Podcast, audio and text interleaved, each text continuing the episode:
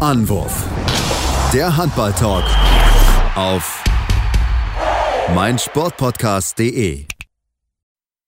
Hallo und herzlich willkommen zur neuen Ausgabe von Anwurf, eurem Handball-Talk auf meinsportpodcast.de. Mein Name ist Sebastian Mühlenhoff, ja, und wir melden uns heute am ja, späten Sonntagabend mit einer neuen Ausgabe und wollen uns ja mit den aktuellsten Themen im Handballsport beschäftigen, den Blick auf die Wochenendbegegnungen der Bundesliga werfen, einen kleinen Vorschau schon auf die EM-Qualifikation bieten und euch als sonst zu den aktuellen Themen in der Handballwelt auf dem Laufenden erhalten. Das mache ich wie immer hier allein so auf meinen geschätzten Experten bei mir, lieben Tim Detmann. Hallo Tim. Hallo Sebastian. Ja, Tim, lass uns direkt mit den Sonntagsspielen anfangen oder beziehungsweise mit den Spielen vom Wochenende und den Blick aufs Topspiel werfen. Magdeburg gegen Flensburg am Ende gewinnt Flensburg diese Partie, ähm, die, Magde die Melsung aber nicht verlieren muss.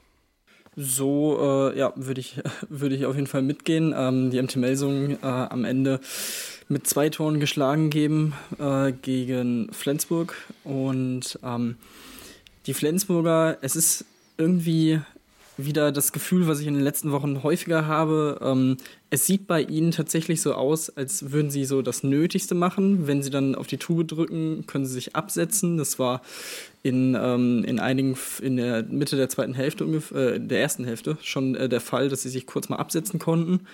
Ähm, sind dann mit drei Toren Vorsprung in die Kabine gegangen ähm, und haben es wirklich gut gemacht, souverän gemacht. Ähm, Melsung hatte er jetzt diesen, diese paar Spiele gegen Kiel, gegen Magdeburg, wo es jetzt auch schon immer knapp nicht so funktioniert hat, wo man wirklich noch merkt, da fehlt in dem Team noch so dieses gewisse Etwas, um mit den Top-Teams, mit den Teams, die auch wirklich konstant top abliefern im Normalfall, ähm, ja, mitzuhalten. Das hat, das hat man wieder gemerkt. Ähm, was sehr interessant war von Flensburger Seite aus, war, dass vor allem in der ersten Halbzeit man Timo Kastening quasi keinen Wurf geben wollte. Also Wanne hat ihn wirklich komplett rausgenommen. Ähm, deswegen war Kastening, wenn er einen Wurf bekommen hatte, bis zur Pause mit 0 von 3 echt überraschend schwach. Äh, das hat sich dann wirklich in der zweiten Hälfte geändert. Da war dann 8 von 8. Ähm, aber das war, fand ich, sehr, sehr interessant zu sehen. Und natürlich ist auch Julius Kühn ein Thema, der mit 0 von 3 startet in die Partie und sich dann irgendwie, ja, entnervt scheinbar selbst auswechselt. Also das war schon sehr interessant zu beobachten. Zumindest war da irgendwie keine Anweisung von Gudmundsson zu sehen, keine Verletzung oder so. Also das fand ich auch sehr, sehr interessant. Das hat den Flensburgern geholfen, denn man muss auch sagen, so die ersten zehn Minuten hat Melsungen gut mitgehalten. Also da hat man es gut gemacht, profitiert von der Flensburger Deckung, die nicht so recht, äh, nicht so recht Zugriff hatte. Ähm, aber ja, wie gesagt, in der Mitte der ersten Halbzeit und dann auch in der zweiten Hälfte war es wirklich lange Zeit sehr, sehr souverän, was die Flensburger gemacht haben. Ja, das stimmt schon. Also, wie gesagt, Flensburg hat das sehr souverän gespielt. Ähm, den kann man, glaube ich, relativ wenig Vorwürfe machen. Die Vorwürfe gehen für mich viel mehr eigentlich an, äh, an Melsung, ähm, denn dort war wirklich ja, das große Problem eigentlich in der ersten Halbzeit und auch schon über weite Strecken der zweiten Halbzeit das Rückzugsverhalten. Also Flensburg hat mit enorm viel Tempo gespielt, das kennen wir von ihnen ja, und haben dort viele einfache Torchancen gehabt, die einfach Melsung nicht verteidigen konnte, weil ihre Abwehr nicht da ist. Sonst im Positionsangriff, finde ich, hatte die Melsunger Abwehr die Flensburg durchaus im Griff. Also da haben sie teilweise wenig zugelassen. Da gab es auch ein paar Situationen, wo ich denke, okay, gut, warum? Also warum geht ein Felix Sander bei einer Situation auf 11 Meter raus? Also er ist ja nicht, mit sicher nicht der schnellste auf den Beinen, aber ein guter Abwehrspieler. Ähm, da muss er gar nicht so früh rauskommen. Aber ähm, am Ende, wie gesagt, Flensburg gewinnt das Partie mit 32 zu 30 und ähm, ja, mal wieder ein Sieg, zwar ein knapper Sieg, aber am Ende zählt halt, dass du diesen Sieg dir geholt hast. Und beim Melsung habe ich wieder gedacht, über die ganze Partie, Tim, ja, sie sind nah dran, aber am Ende reicht es halt dann doch nicht, um wirklich mit den Top-Teams mitzuhalten, weil da, bis, da sind sie nicht abgezockt zu, um diese Spiele dann auch zu gewinnen und ihre durchaus Qualität, die sie haben, entsprechend dann den Sieg umzumünzen. Ja, man hat, finde ich, auch wieder gemerkt, dass da so ein gewisser ähm, Lenker und Denker auf der Mitte fehlt, der die absolute Top-Qualität hat. Ähm, also als Lasse Mikkelsen dann reingekommen ist, der vor zwei Jahren, glaube ich, ähm, einer der besten Torschützen der Liga war, der spielt auch wirklich in dieser Saison also gar nicht gut. Also der ist so von der Rolle. Ähm, da haben sich Stefan Kretschmer und Carsten Pitschika im Kommentar auch wieder gefragt, was da bei ihm eigentlich los ist. Deswegen, und Pavlovic ähm, fehlt, finde, finde ich, oder mir fehlt da so ein bisschen die Torgefährlichkeit, die er ausstrahlen sollte, auch als Mittelmann. Ähm, die, die Statistiken sind sowohl bei Toren als auch Assists solide, aber mehr halt auch nicht finde ich, ähm, ist das auf jeden Fall eine Baustelle, die man da mal angehen sollte, eigentlich. Ähm, Kai Hefner hat es wieder gut gemacht mit äh, acht Toren bei elf Versuchen, war wirklich einer der besten in der Mannschaft. Und ähm, genau, was du angesprochen hast, es fehlt dieses kleine Stückchen. Ähm, als sie nämlich in der 48. auf ein Tor ran waren, haben sie es eben verpasst, mal wieder auszugleichen oder vielleicht dann sogar in Führung zu gehen. Das hat so ein bisschen gefehlt, das fehlt immer mal wieder. Es hat auch gegen Magdeburg gefehlt und ja, so kannst du dann äh, die Dinger nicht umdrehen und umbiegen und diese Top-Spiele dann für sich entscheiden. Und ähm, ja, deswegen ist es auf jeden Fall sehr, sehr bitter wieder für die Melsunger, ähm, jetzt aus diesen drei Spielen auch mit 0 zu 6 Punkten rauszugehen. Aber ja, irgendwie ist es jetzt auch nichts mehr Neues. Äh, vielleicht können sie jetzt mit dem äh, André Gomez-Transfer im Sommer dadurch ein bisschen entgegenwirken aber ähm, auch der ist jetzt kein klassischer Spielmacher. Deswegen ähm, glaube ich, ist da weiterhin diese Baustelle und die wird sich anscheinend jetzt auch im nächsten Jahr erstmal nicht ändern. Außer Pavlovic oder Mikkelsen kommen wieder absolut in Form oder in absolute Topform. Mhm. Mhm. Platz 9 ist eigentlich für den Kader mit den Ansprüchen eigentlich auch viel, viel zu wenig. Also ähm, da bin ich mal gespannt, wie es mit Melsung weitergeht. Bei den Flensburg sind wir uns sicher, die werden weiter ganz ganz oben mitspielen. Vielleicht reicht sogar zum ja, erneuten Titelgewinn. Ich bin mal sehr, sehr gespannt. Aber lass uns auf die anderen Partien gucken. Und zwar ja auf das Spiel, wo man gedacht hat, okay, gut, Erlangen kam aus der Quarantäne zurück, jetzt vier Wochen lang nicht gespielt, geht gegen Magdeburg ist, ist eine schwierige Aufgabe, auch wenn Magdeburg jetzt ein bisschen gespielt hat in den letzten Wochen. Aber eigentlich dürfte das Magdeburg dieses Spiel gewinnen. Lang hat es gesagt, nö, nicht mit uns. Gewinnt das Spiel mit zwei Toren am Ende, 30 zu 28. Ähm, überragende Leistung, Tim, zumal sie auch verletzungsbedingt nur im Rückraum quasi durchgespielt haben mit einer Besetzung. Genau, und vor allem war äh, die zweite Halbzeit überragend von, von Erlangen. Zur Pause lagen sie mit vier Toren hinten, gewinnen die zweite Halbzeit mit 18 zu 12. Und ähm, ja, Nico Büdel, 5 von 5. Was der auf der Mitte da macht, finde ich immer wieder faszinierend. Ähm, finde es sehr, sehr interessant. Wir haben es auch vor ein paar Monaten schon mal besprochen, wenn ich mich richtig erinnere, dass wir ihn auch gerne häufiger vielleicht in der Nationalmannschaft sehen würden. Ähm, weil eben auch da ja immer noch so ein bisschen, äh, zumindest aus unserer Sicht, Luft nach oben ist auf der Position. Ähm, aber ja, wirklich von allen eigentlich ein sehr, sehr gutes Spiel. Steffen Feeth, 4 von 4, Simon Jepson, 4 von 5, unter anderem ein, ein, Tor aus einem Winkel, der war absolut unmöglich eigentlich. Äh, als er dann auf die Bank äh, gegangen ist, hat man ihm auch angemerkt, uh, da war er selber äh, etwas überrascht äh, von, von, seinem, von seinem Treffer.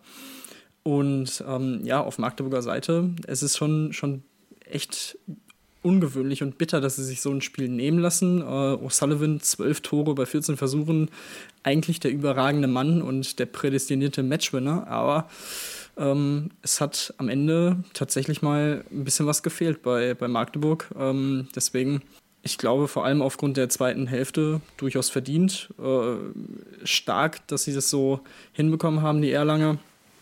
Ähm, natürlich Wermutstropfen ist, dass Clement Verlin sich äh, verletzt hat, der Torwart in der, äh, ich glaube, schon in der ersten Halbzeit am, am Knie kein Kontakt. Das sah nicht wirklich gut aus. Ähm, hoffen wir mal, dass es einfach nur irgendwie überdehnt ist, aber äh, ich befürchte, es könnte was Langwierigeres sein. Und das ist natürlich, also Clement Verlin, auch er einer der Top-Torhüter der Liga, macht auch wirklich sehr viel Spaß, ihm zuzuschauen. Das wäre schon eine herbe Schwächung, auch wenn Ziemer dann das soweit ganz gut gemacht hat mit sieben Paraden. Ähm, aber ja, das wäre auf jeden Fall eine, eine ordentliche Schwächung. Das wäre es auf jeden Fall. Also da der Clement Verlin ist natürlich schon mal eine gewisse Extraklasse einfach mit dabei. Deswegen natürlich gute äh, Besserung an ihn, ähm, sein Gegenüber. Also Janik Green zum Beispiel war gar nicht im Spiel, nur vier Paraden, 15% Quote. Das ist schon also sehr ungewohnt schwach, möchte ich es mal sagen. Spricht aber auch dafür, dass wirklich die anderen das gut gemacht haben, Chancen gut rausgespielt haben. Ähm, auch Sebastian Vierner mit 5 vom 5 vom Kreis. Sein Bruder, über den wir gleich noch sprechen, nichts nachgestanden. Also das war wirklich von Anfang bis Ende eine geschlossene Mannschaftsleistung ähm, der Erlanger, die das wirklich gut gespielt haben. Nico Büdel ich finde teilweise, was der an Pässen spielt, das ist echt, echt wunderschön mit anzuschauen. Klar, mit 31 nicht mehr mit der Jüngste, aber ähm, der, der hat enorm viel Feingefühl auf dieser Position und ist wirklich jemand, der auch so ein Spiel leiten kann, der so ein Regisseur ist. Etwas, was der deutschen Nationalmannschaft ja fehlt. Deswegen, wie gesagt, ich, ich behalte das mal im Auge. Wir behalten das beide, glaube ich, im Auge und unsere Forderungen werden nicht leise, dass da Nico Büdel mal in der Nationalmannschaft spielen sollte. Ähm, und noch erwähnt werden wollte mit Daniel Mosnidi Mosindi, so Mosindi ist richtig, ähm, der ja, ja, eingesprungen ist auf Rückraum rechts ähm, und zwar nur ein Tor gemacht hat, aber keine Fehler gemacht hat, obwohl er wirklich sehr, sehr jung neu ist. Also hat noch nicht so viele Bundesligaspiele gehabt. Das muss man wirklich ihm auch ganz, ganz hoch anrechnen, gegen so eine Top-Mannschaft da so ein blitzsauberes Spiel abzuliefern. Und ja, wie gesagt, Erlangen gewinnt am Ende dieses Spiel knapp, aber sie gewinnt. Knapp war es auch am Ende in Nordhorn, Tim. Ähm, 29 zu 30 hieß es am Ende ähm, für Wetzlar, die haben dort gewinnen können. Aber zur Halbzeit sah das eigentlich schon viel, viel deutlicher aus. Was ist in der zweiten Halbzeit passiert? Das ist äh, eine gute Frage. Nordhorn hat wieder mal bewiesen, dass sie sich ordentlich gesteigert haben im Vergleich zur letzten Saison, wo sie ja wirklich eigentlich ohne Chance abgestiegen wären.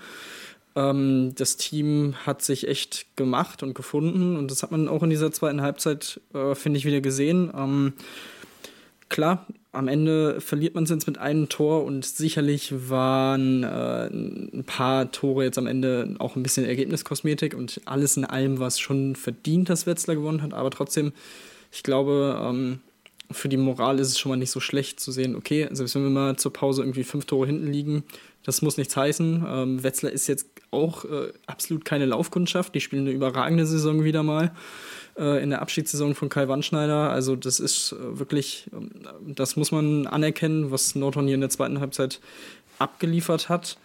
Ähm, Robert Weber natürlich mal wieder mit äh, elf Toren wirklich sehr, sehr gutes Spiel gemacht. Ähm, natürlich die Torhüterleistung ein bisschen gefehlt. Ravensberg mit sechs Paraden, Burmeister mit zwei Paraden, äh, beide zusammen eine weniger als Till Klimke. Von daher auch da Hätte man da ein bisschen mehr gehabt ähm, und ein bisschen mehr Hilfe vom Torhüter, wäre das sicherlich auch noch ein bisschen enger geworden oder man hätte es sogar umbiegen können. Aber nichtsdestotrotz finde ich, ist es auf jeden Fall vielversprechend für Nordhorn, ähm, die vier Punkte hinter Balingen sind, dem rettenden Ufer. Ähm, komplett ausschließen will ich das noch nicht, auch wenn es natürlich schwer wird, aber sie haben noch zehn Spiele. Da kann auf jeden Fall noch einiges passieren, wie wir auch in den letzten Jahren immer mal wieder erfahren durften. Ja, da kann auf jeden Fall noch einiges passieren. Also da seien immer wieder an die lieben Eulen aus Ludwigshafen erinnert, ähm, die wir heute gar nicht in der Sendung haben, aber die natürlich auch wieder drauf schielen, sich die Klassenhalt zu sichern. Ich bin ich sehr, sehr gespannt drauf.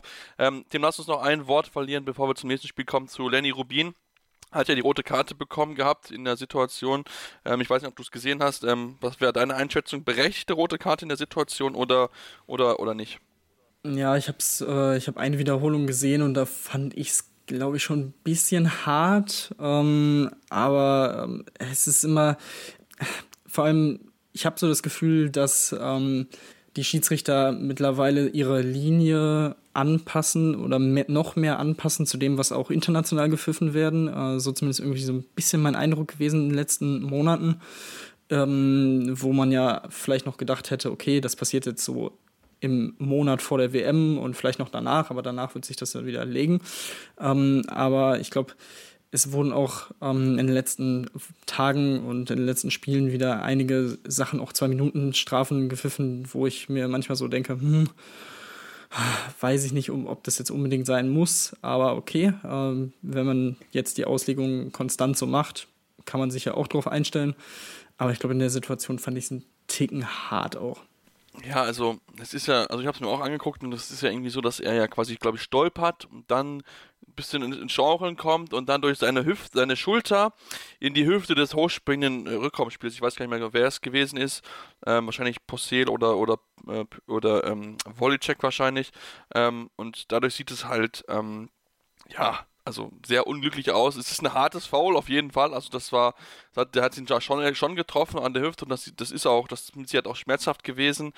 Ähm, ich wüsste nicht, in der Situation entschieden hätte. Aber mein erstes Gefühl war auch rot, ähm, weil es halt irgendwie auch so aussah. Aber in der Wiederholung ja, ist, ist, es, ist es eine schwierige Entscheidung auf jeden Fall. Die Schiedsrichter haben es gegeben. Am Ende hat es, ich mal so, für Elsa keinen Unterschied gemacht. Ob sie jetzt mit einem Tor oder mit vier gewinnen, ist am Ende egal. Aber ähm, ja, es ist äh, bitter auf jeden Fall gewesen. Bin gespannt, äh, Ich glaube, eine blaue Karte gab es nicht, deswegen dürfte es auch keine, äh, keine längere Sperre für Rubin geben. Ähm, aber wie gesagt, das hat das Spiel vielleicht noch ein bisschen dann äh, beeinflusst, sodass dann äh, Nordhorn noch rankommen konnte. Lass uns auf das letzte Sonntagsspiel kommen, Tim, bevor wir gleich in die kurze Pause gehen und uns mit dem ja, THW Kiel beschäftigen. Die waren in Essen zu Gast und während man sagt, ja gut, Essen haben in den letzten Wochen gut gespielt gegen Top-Teams, aber Kiel dürfte das eigentlich machen, haben die Kieler sich auch schwer getan, wie die anderen Top-Teams auch in, gegen Essen und ähm, war lange offen, aber am Ende gewinnt Kiel mit 37, äh, 31 zu 27. Ja, und bei, bei Tusem aus Essen muss man halt irgendwie auch sagen, ähm, auch wenn es sich vielleicht ein bisschen komisch anhört, aber sie rufen ihr Potenzial in den falschen Spielen ab. Man hat jetzt äh, beinahe gegen Flensburg den Punkt geholt, verliert am Ende mit einem Tor. Wenn der Ball irgendwie eine halbe Sekunde früher ähm, ja, im Tor landet, holt man sich da auch wirklich einen Punkt ähm, gegen den Tabellenführer, jetzt gegen den Tabellenzweiten auch wieder immer wieder rangekämpft, immer wieder ausgeglichen oder mit einem Tor hinten gewesen, dann äh, jetzt am Ende mit vier verloren. Ähm, aber dann verließ du halt unter der Woche am Donnerstag gegen, gegen Balingen so ein wirklich wichtiges Spiel gegen Konkurrenten, zwar auch nur mit drei, aber da hat man eigentlich von vorne, vom Anfang an kaum eine wirkliche Chance auf einen Sieg.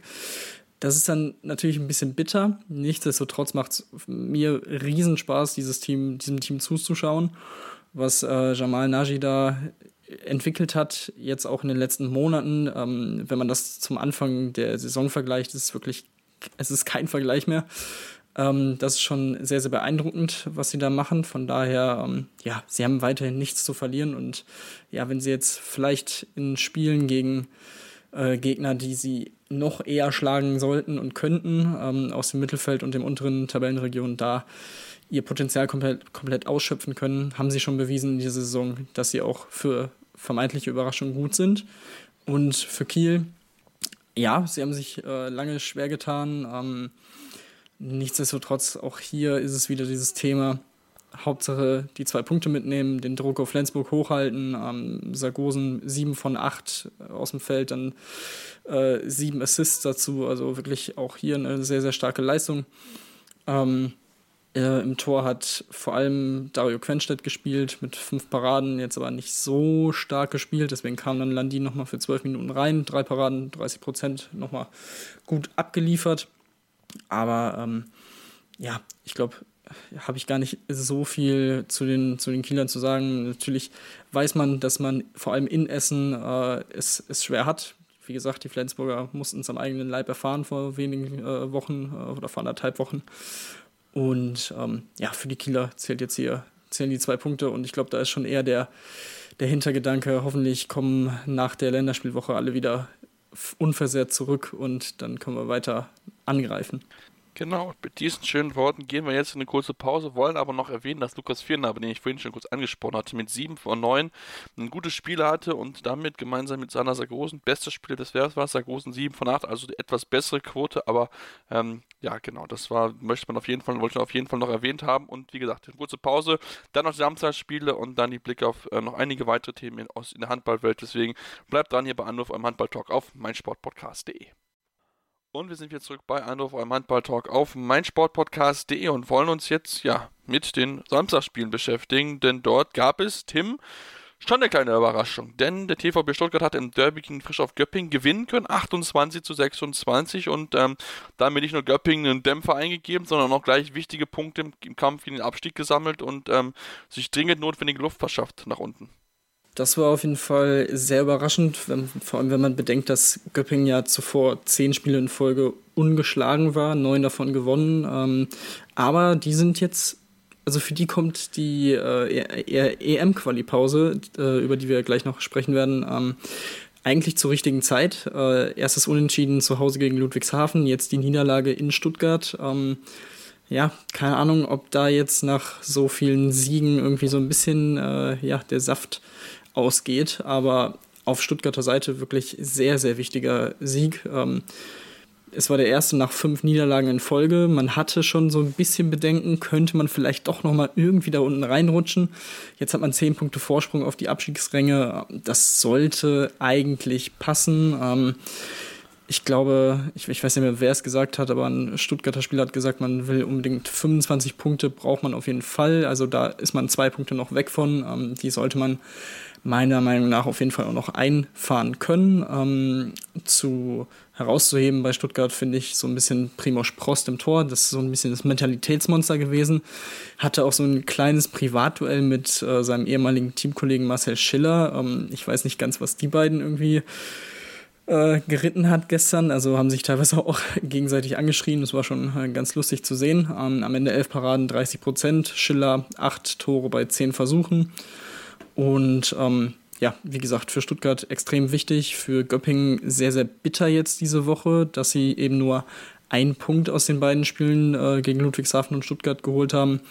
Hätte man sich sicher auch äh, anders erhofft. Ähm, Nichtsdestotrotz bleibt man an der Top 4 dran, ähm, aber hat weiterhin zwei Minuspunkte mehr als die Löwen und Magdeburg auf dem Konto. Ähm, aber immerhin äh, konnten sie jetzt, beziehungsweise ja, bitter, dass sie nicht von dem Ausrutscher jetzt von Magdeburg äh, profitieren konnten.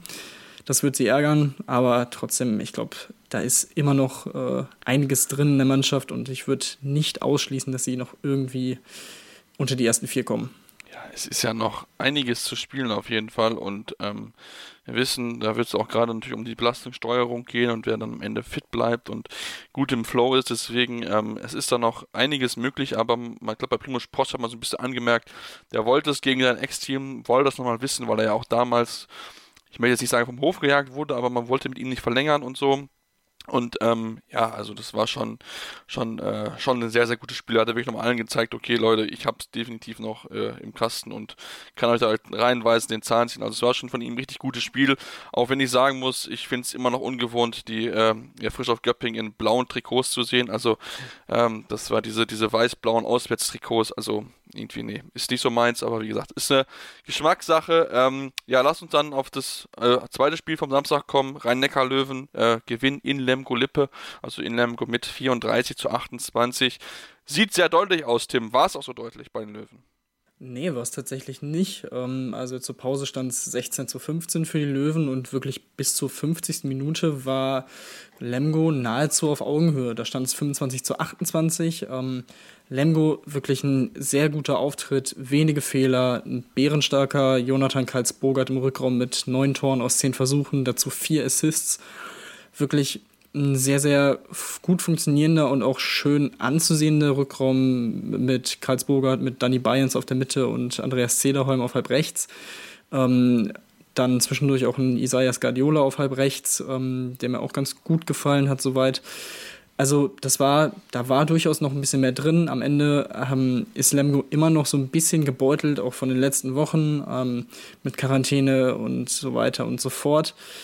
Deswegen, ja, am Ende war es ein souveräner Sieg für die Löwen, aber Lemgo kann auf jeden Fall einiges Positives mitnehmen. Ähm, insgesamt finde ich auch die Entwicklung in den letzten Jahren unter Florian Kermann sehr, sehr gut. Ähm, man hat weiterhin einige junge Spieler in diesem Kader entwickelt, die weiter, hat wieder mal nichts mit dem Abstieg zu tun, ähm, ist im Mittelfeld der Tabelle und deswegen, ja, muss man, muss man sich da jetzt nicht irgendwie ja, den Sand in äh, den Kopf in den Sand stecken, so rum, ähm, weil man jetzt hier mit sechs Toren verloren hat. Wirklich gute Leistung und Hut ab.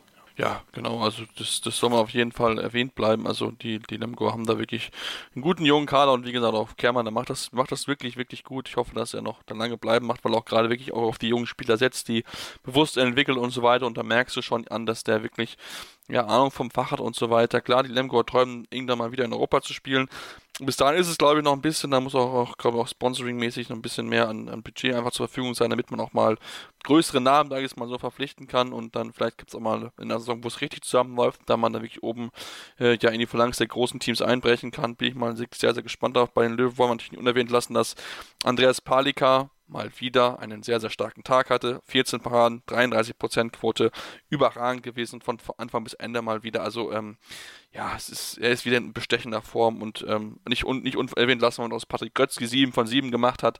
Auch da blitzsauberer Tag, ähnlich wie auch äh, Alpen Lagergren mit 3 von 3. Also, ähm, da ist auch einiges, was zusammenläuft. Wie gesagt, es war nicht alles Gold, was glänzt am Ende, aber man hat dieses Spiel gewinnen können, man hat es wichtig gewinnen können und, ähm, ja, hat nicht nur da gewinnen können, sondern Tim, damit machen wir auch direkt den Überschlag zum European League, hat auch das, Champion, das Final Four der European League erreichen können, nach der knappen Niederlage in Russland. Am Ende 37 zu 27 daheim gewonnen und damit gemeinsam mit Magdeburg und Berlin im Final Four. Also ist es das mal wieder das gewohnte Bild, drei deutsche Mannschaften im Final Four. Ja, und äh, noch eine kurze Anmerkung zum äh, Spiel in Lemgo. Da war nämlich Andi Schmid äh, überraschenderweise gar nicht mal so gut drauf mit 4 von 10 ähm, aus dem Feld. Aber das war eben gegen äh, Medvedi Tschechow anders. Äh, acht Tore, bester Torschütze, da hat er wirklich abgeliefert. Man hat eigentlich von Minute 1 an äh, den Russen keine Chance gelassen. Zur Pause stand es schon 19 zu 8. Ähm, also das war wirklich ein Start-Zielsieg für die Löwen. Ähm, auch hier Palika einmal mehr Weltklasse mit 12 Paraden, Quote von 41 Prozent. Äh, dann kam noch der junge David Spät rein und konnte sich auszeichnen, verbuchte auch nochmal 5 Paraden bei 33 Prozent. Also ja, da konnte man äh, den beiden Torhütern auch nochmal ein bisschen, ja, einen kleinen Boost geben. Äh, auch wenn vor allem Palika, ich glaube, keinen Boost benötigt, so gut wie er in den letzten Monaten konstant drauf ist. Ähm, aber ja, wirklich äh, super souveräner Sieg für die Löwen und ähm, ähnlich souverän war es auch in Magdeburg, nachdem sie ja schon das Hinspiel in Christianstadt mit sechs Toren gewonnen haben, jetzt auch das Rückspiel mit acht Toren gewonnen. Bei ihnen stand es zur Pause 23 zu 12, also ähnlich deutlich direkt zum Start. Ebenfalls Start-Zielsieg, sehr, sehr stark, sehr souverän. Und dass die Füchse Berlin am Ende mit acht Toren in Montpellier, äh, zu, Hause, zu Hause gegen Montpellier gewinnen, aber trotzdem, das hätte ich nicht gedacht. Also das Hinspiel mit drei Toren verloren, ähm, kann passieren. Montpellier ist wirklich eine sehr, sehr gute Mannschaft aus Frankreich, ähm, die auch in dieser Saison wieder oben angreifen und ich glaube im Moment auch Zweiter sind in der Tabelle. Also das ist schon eine Mannschaft, die durchaus auch Champions League-Niveau hat ähm, und die dann zu Hause so ja, runter zu spielen, vor allem in der zweiten Hälfte. Zur Pause lag, lag man mit drei Toren vorne. Hätte ich persönlich nicht gedacht. Hans Lindberg, zwölf Tore bei zwölf Versuchen, der überragende Mann. Und ähm, ja, das war sehr, sehr stark. Du hast es gesagt, drei deutsche Teams im Final Four. Da fehlt dann noch ein Team. Wiesla Plotzk aus Polen äh, dreht das Ding gegen GOG aus Dänemark. Ähm, Hinspiel mit drei Toren verloren, Rückspiel mit fünf Toren gewonnen. Also ähm, ja, mal schauen, ob der Sieger der, der ersten European League-Saison dann aus Deutschland oder aus Polen kommt bin, ich bin sehr gespannt, aber gefühlt würde ich sagen, dass es eigentlich nur aus Deutschland kommen kann, weil es gefühlt immer irgendwie aus Deutschland kommt in den letzten Jahren. Aber das ist, äh, das ist nun mal leider so. Also die deutschen Teams sind da wirklich auf einem, ja, also wirklich, ich glaube, in den letzten Jahren hat fast kein anderes Team aus, deutschen, aus dem deutschen Team das Ding gewinnen können. Also es ist schon wirklich überragend stark, was die deutschen Teams halt immer wieder hinbekommen. Da können sich die Fußballmannschaft mal eine Scheibe von abschneiden aber anderes Thema für einen anderen Podcast.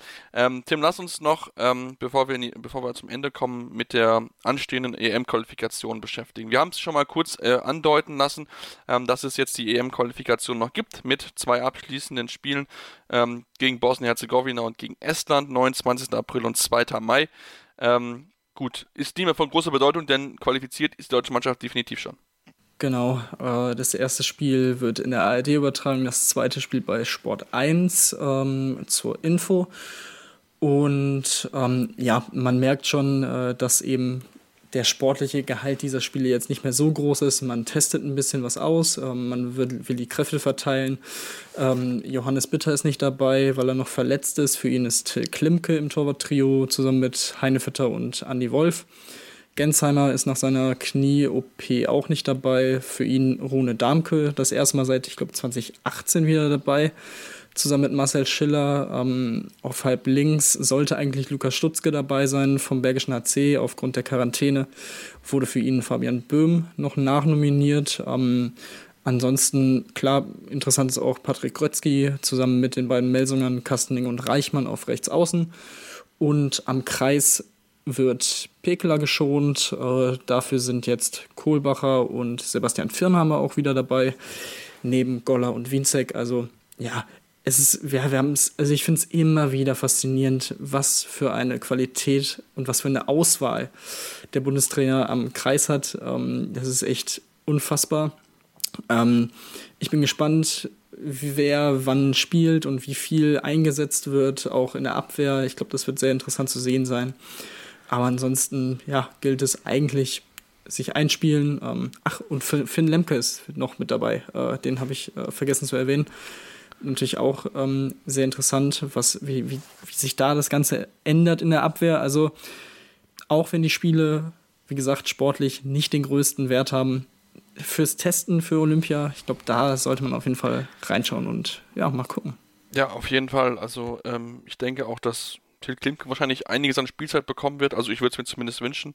Ist ja einer der jungen auf den deutschen Torhüter, die wir haben. Ähm, auch Rune, dass Rune Darmke mal wieder mit dabei ist, auch, auch natürlich ein, ein starkes Zeichen, dass er mal wieder die Chance bekommen darf, den Bundestrainer von seinen Qualitäten zu überzeugen.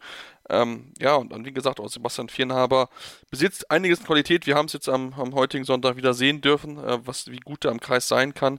Ähm, Gerade in der Abwehr ist er wirklich, wirklich eine absolute Bank und ich finde auch offensiv hat er jetzt in Erlangen einiges zugelegt, mehr Spielzeit bekommen und wie gesagt, das sieht da schon, schon viel besser aus, aber ja, was willst du machen, wenn eigentlich du vier Leute vor dir hast, die noch mal ein Stückchen besser sind. Also da, da ist wirklich die Auswahl äh, enorm groß und ähm, ja, wie gesagt, auf jeden Fall mal reinschalten. Ich bin sehr, sehr gespannt drauf, wie es äh, es äh, ja, aussehen wird, wer sich dort mal ins Vordergrund spielen kann und so weiter. Das wird mit Sicherheit nochmal ein spannender Test, auch wenn ich denke, dass es ähm, ja, sportlich zwei einfache Aufgaben sein werden. Bosnien-Herzegowina und Island sind jetzt nicht unbedingt äh, ja, in der Top-Klasse in Europa anzusiedeln.